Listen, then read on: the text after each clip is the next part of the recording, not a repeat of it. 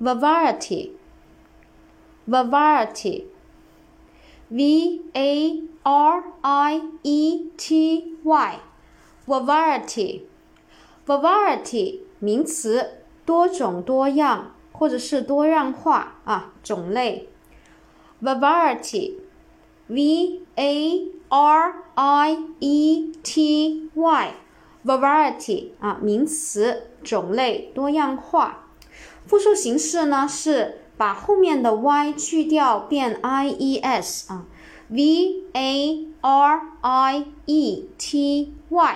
variety 啊，这个单词呢是很常用的，特别是在我们写作啊、写作文的时候啊，很需要用到这个单词。那么下面我们重点来说一下这个啊常用单词的记忆方法。